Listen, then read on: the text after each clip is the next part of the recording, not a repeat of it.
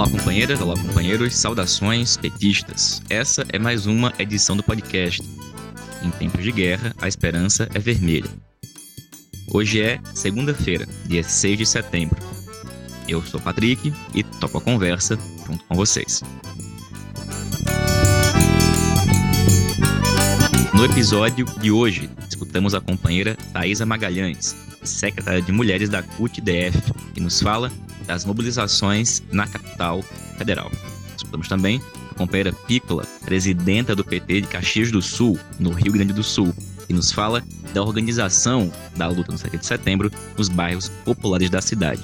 Escutamos também a companheira Daniela Mato, da direção nacional da tendência petista, articulação de esquerda, e faz um último chamado e informe acerca dos prazos finais dos setoriais do partido.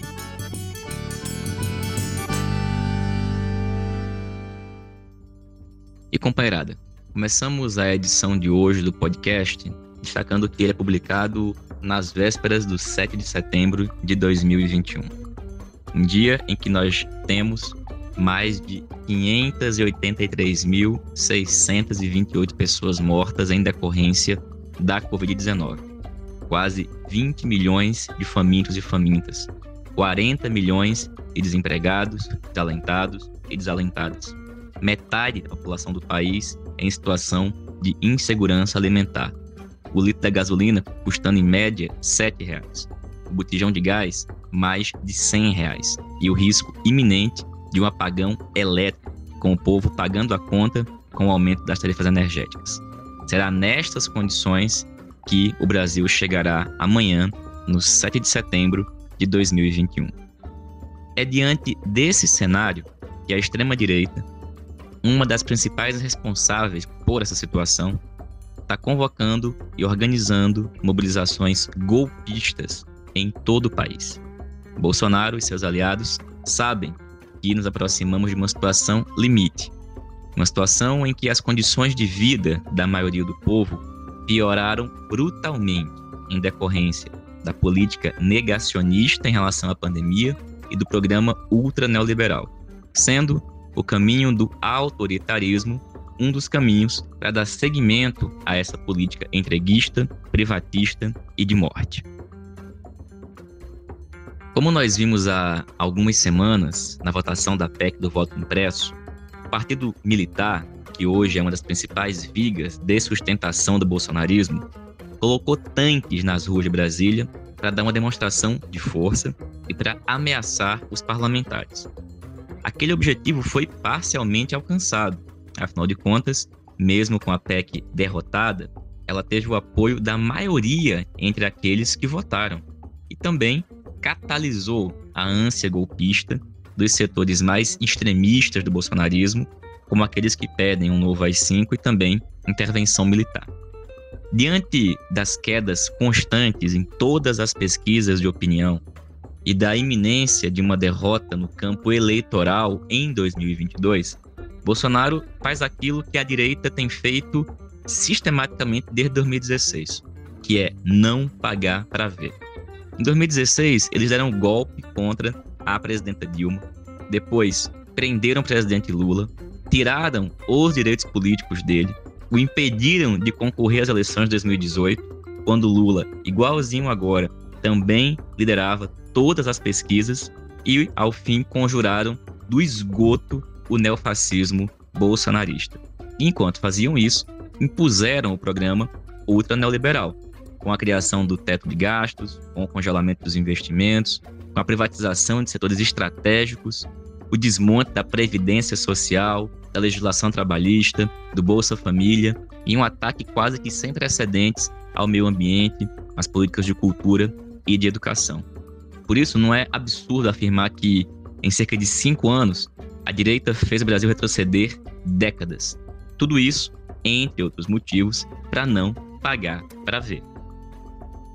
O objetivo é nítido: é fazer do país aquilo que ele foi num passado um pouco distante um Estado dependente, exportador de matérias-primas, controlado pelo latifúndio e agronegócio, onde a questão social era caso de polícia e em que a classe dominante possuía uma taxa de lucros que permitia que ela acumulasse riquezas estrondosas com o máximo de exploração da classe trabalhadora. Além disso, reforçando por meio da violência todos os tipos de racismo, machismo e as estruturas de opressão e dominação que por séculos foram erguidas contra o povo brasileiro, especialmente a população pobre, negra e as mulheres. Para a direita conseguir dar seguimento a esse programa e atingir esses objetivos, é cada vez mais necessária por parte dela uma mudança nas regras do jogo. É por isso que essas constantes tentativas acontecem de mudar o sistema político e eleitoral, como por exemplo com as propostas do semipresidencialismo e do parlamentarismo. Só que Bolsonaro e seus aliados já demonstraram mais de uma vez, foram diversos os ensaios que eles também não vão pagar para ver. De tal forma que o 7 de setembro está sendo tratado por eles como uma possibilidade de virar a mesa. É por isso que toda a mobilização popular neste dia 7 de setembro, organizada principalmente nos atos dos gritos dos excluídos e excluídas, precisa ser para enfrentar essa ofensiva que possui um caráter golpista. É a democracia, assim como a vida e as liberdades democráticas, que estão em risco diante dessa escalada autoritária. Tem diversos setores bastante receosos com as possibilidades de enfrentamento direto, com a realização de atos simultâneos com aqueles convocados pela direita. Mas, gente, nós não podemos temer. A classe trabalhadora brasileira possui uma história de luta e mobilização que já foi capaz de derrotar as elites e seus asseclas em mais de uma oportunidade. Se a gente não enfrentar eles agora, corremos o risco de desacumular no momento que a gente estava crescendo na luta social. Como a gente viu, desde a recuperação dos direitos políticos de Lula, nós tivemos diversos atos nacionais realizados, em especial a partir do dia 29 de maio. E desde então, cada vez mais setores do campo democrático popular e de esquerda se colocaram em marcha, em luta, enfrentando o vírus e o seu principal aliado, que é o governo Bolsonaro. Há poucos dias, lá em Brasília, os indígenas marcaram presença e ainda estão lá. E esta semana tem marcha das mulheres indígenas para enfrentar diretamente os ruralistas e latifundiários. É por isso que a direita não pode ocupar as ruas e muito menos achar ou deixar aparentar que nos tiraram das ruas. O 7 de setembro de 2021 precisa ser maior todos os atos que realizamos até agora. Que a gente amanhã trave o bom combate, lado a lado, em defesa da vida, da soberania, da democracia e contra a fome e o autoritarismo.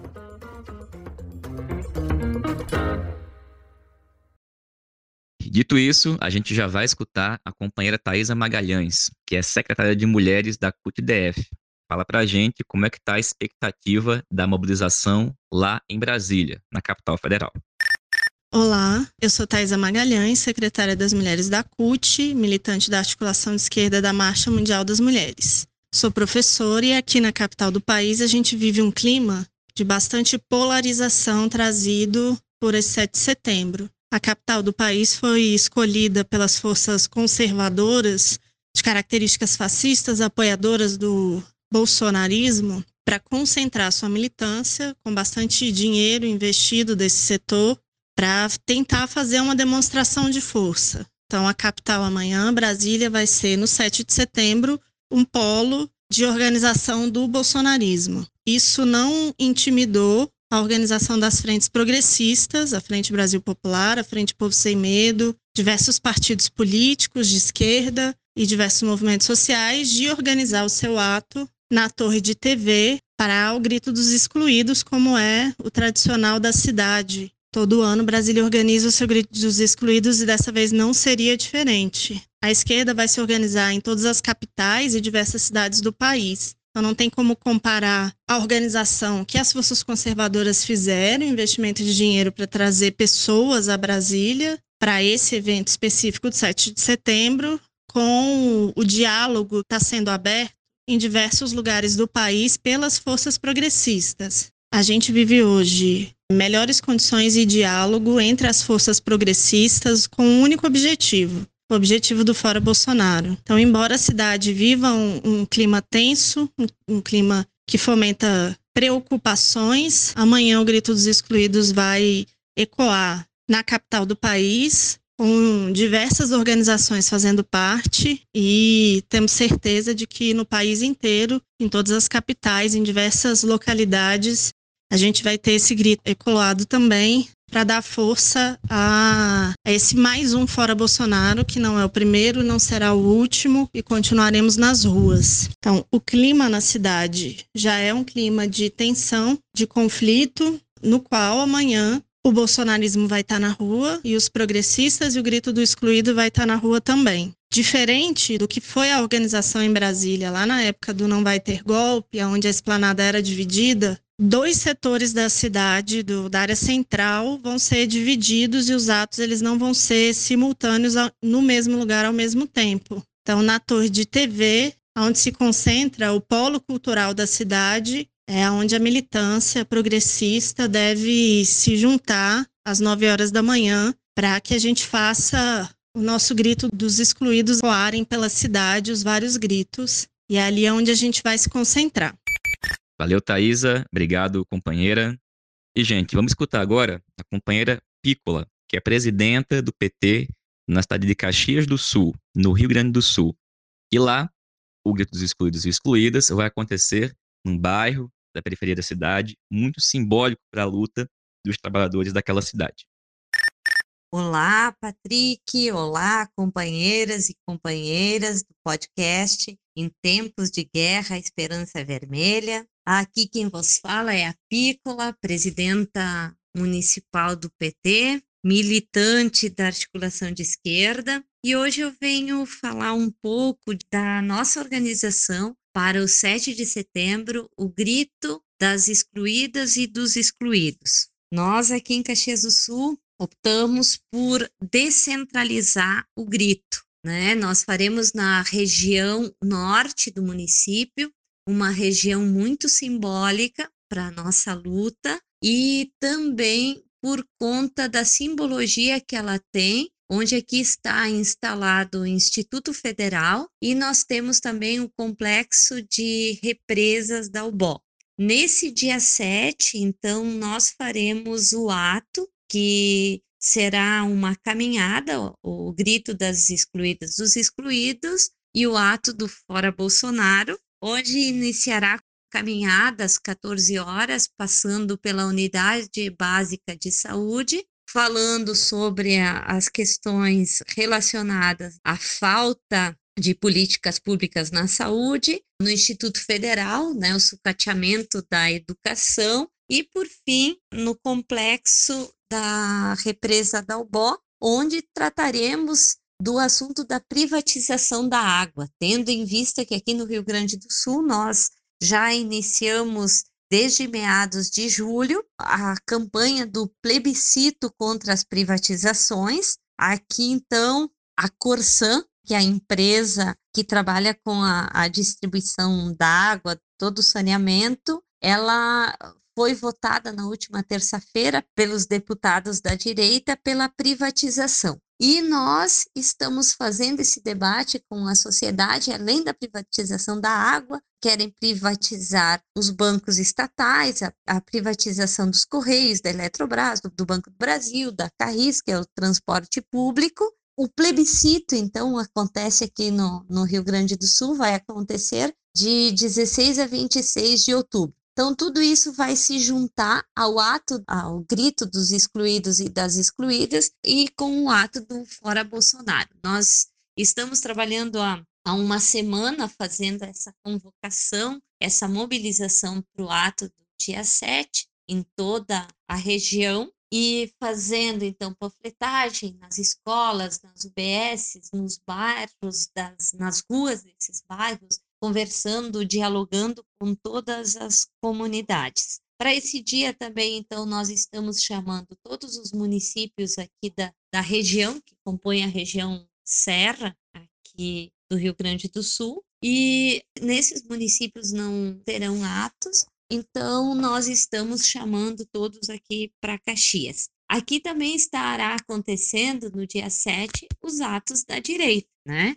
Eles vão tomar as ruas centrais, Praça Central, que já está reservada para eles, onde a direita, orquestrada aqui pelos vereadores da direita aqui, pela turma do agronegócio, pelos pastores e pelas igrejas neopentecostais, estão chamando então para as pessoas, as famílias irem para a rua. Né? Eles estão chamando toda a turma do agronegócio para botarem as máquinas agrícolas na rua. Então vai ser um festival de horror. Mas nós estaremos firmemente né, nas ruas, irmanados com todas essas lutas na defesa da vida, na defesa do patrimônio público e pedindo o fora Bolsonaro, a exigência né, que esse governo que está exterminando toda a classe trabalhadora, seja pela falta de políticas públicas, né, e seja pelos aumentos insuportáveis e abusivos que estamos sofrendo e pelo desemprego que vem crescendo e toda a perda de direitos que a gente vem sofrendo, vem todo o povo brasileiro vem sofrendo. Então, queremos desejar uma boa luta para todos e todas estaremos firmemente nas ruas, só sairemos depois que derrubarmos esse governo genocida. Um abraço a todos os companheiros e a todas as companheiras. Valeu, companheira Pícola. Tamo junto na luta amanhã. Pessoal, nessa sexta-feira a gente vai ter o prazo final, o dia final de credenciamento, inscrição de chapas, candidaturas para os setoriais do Partido dos Trabalhadores, ao menos a sua primeira etapa. A companheira Daniela Matos fala para a gente, fazendo o último chamado para essa atividade que é importante para toda a base do nosso partido. Olá, ouvintes do podcast Em Tempos de Guerra Esperança Vermelha. Olá, Patrick. Eu estou aqui hoje para um lembrete rápido, mas que é muito, muito importante. A gente está na reta final de credenciamento para participação dos encontros setoriais do PT. Então, até 10 de setembro, e somente até 10 de setembro, a gente precisa entrar na área PT e fazer o credenciamento. Então, a gente vai informar o endereço de e-mail de novo, vai informar o número do celular com o WhatsApp para poder receber todas as comunicações que serão feitas durante o período dos encontros, salvar no computador ou no celular o comprovante do credenciamento. Ainda até 10 de setembro é o prazo para inscrição dos textos base e das candidaturas a secretárias e secretários ou coordenações dos setoriais, as chapas dos coletivos estaduais e a chapa de delegação para o encontro nacional. Então, nessa última semana e até o dia 10, é compromisso, responsabilidade de cada militante fazer a mobilização da nossa militância na cidade, no estado, no setorial do qual participa, garantir que todo mundo efetive esse credenciamento e também mobilizar para a construção das chapas que ainda não foram construídas e também das candidaturas e lembrar que só é delegado para o encontro nacional quem tiver inscrito chapa até 10 de setembro. É isso, pessoal. A gente continua se falando nesse processo que termina depois dos encontros nacionais. Abraços, até lá. Valeu, Dani. Obrigado, companheira. E pessoal, nós terminamos a edição de hoje do podcast com uma homenagem, uma nota de pesar. No dia de hoje, nós perdemos lá no Rio de Janeiro a companheira Márcia Vera. E os companheiros e companheiras da AE no Rio publicaram uma nota que diz: É com muito pesar que nos despedimos da companheira Márcia Vera, militante das mais combativas da articulação de esquerda, do PT, do movimento comunitário e da luta por uma sociedade socialista. Márcia Vera era daquelas militantes que, com a sua prática, provocava a nossa consciência sobre o compromisso militante. Mesmo com idade avançada, cuidando do neto, estava sempre nos atos de rua com sua bandeira na mão. Fazia um imenso esforço de estar em reuniões e plenárias. A companheira Márcia Vera foi forjada nas lutas populares um senso de responsabilidade com os mais pobres, com a classe trabalhadora. Sempre dizia da centralidade da mobilização e organização popular. não reclamava dos cargos institucionais, nem das dificuldades materiais. Quando impossibilitada de participar, simplesmente falava: não posso ir, mas na próxima eu vou. Nós, da articulação de esquerda, tivemos a honra de contar com Márcia Vera em nossas fileiras na última década, um exemplo de militante de esquerda e socialista. Viva o socialismo, viva um PT militante ideológico, viva Márcia Vera. Companheira Márcia Vera, presente. Saudações socialistas e a gente se reencontra na luta.